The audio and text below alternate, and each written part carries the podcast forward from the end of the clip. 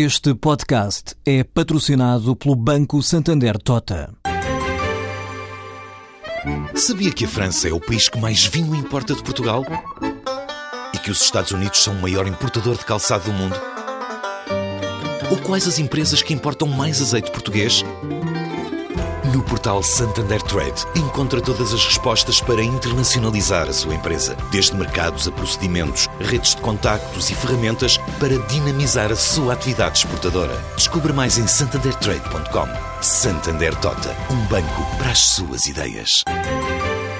A comunicação ao país do Primeiro-Ministro, rodeado por toda a sua equipa governamental, não trouxe qualquer novidade. Era o que se esperava uma saída sem uma linha cautelar, que aliás não era necessária para já, a curto prazo, na medida em que há um aforro de 15 mil milhões, o que é dinheiro suficiente para garantir uma coisa que é absolutamente necessário reconhecer e assinalar: é que, passados três anos, a República Portuguesa regressou à normalidade do seu financiamento em mercados, sem qualquer muleta ou apoio para manter, digamos, constantemente esse fio de financiamento que continua e será sempre necessário.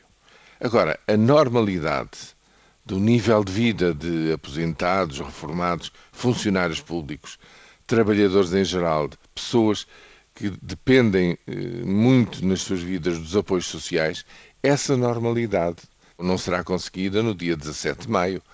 Leva muito mais tempo nos casos, dois, três anos, os reformados com pensões eh, mais, eh, digamos, afetadas pelos cortes, os funcionários públicos, mais anos até, eh, não se sabe quantos, serão cinco, serão mais, em termos reais para repor o seu poder de compra.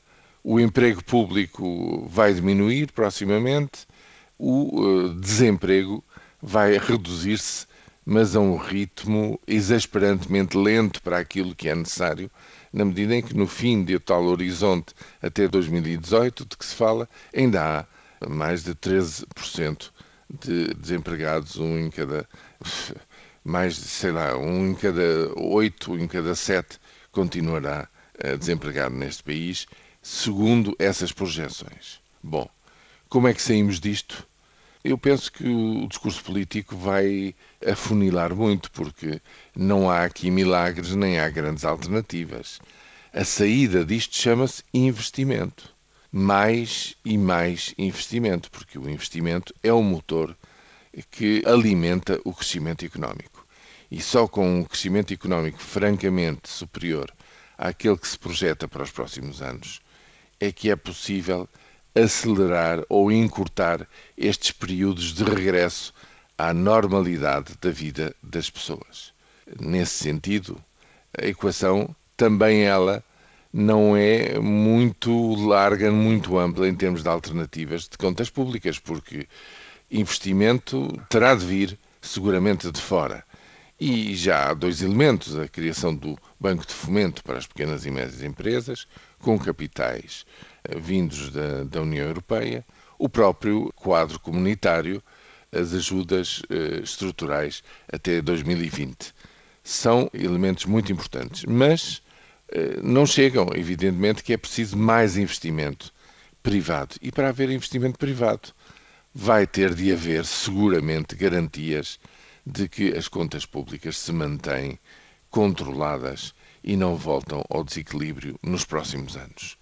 Daí que, por mais cabriolas políticas e por mais retórica pré-eleitoral que os portugueses possam ouvir nos próximos tempos, o caminho daqui para a frente é muito estreito em termos de alternativas e o regresso à normalidade da vida das pessoas vai levar o seu tempo.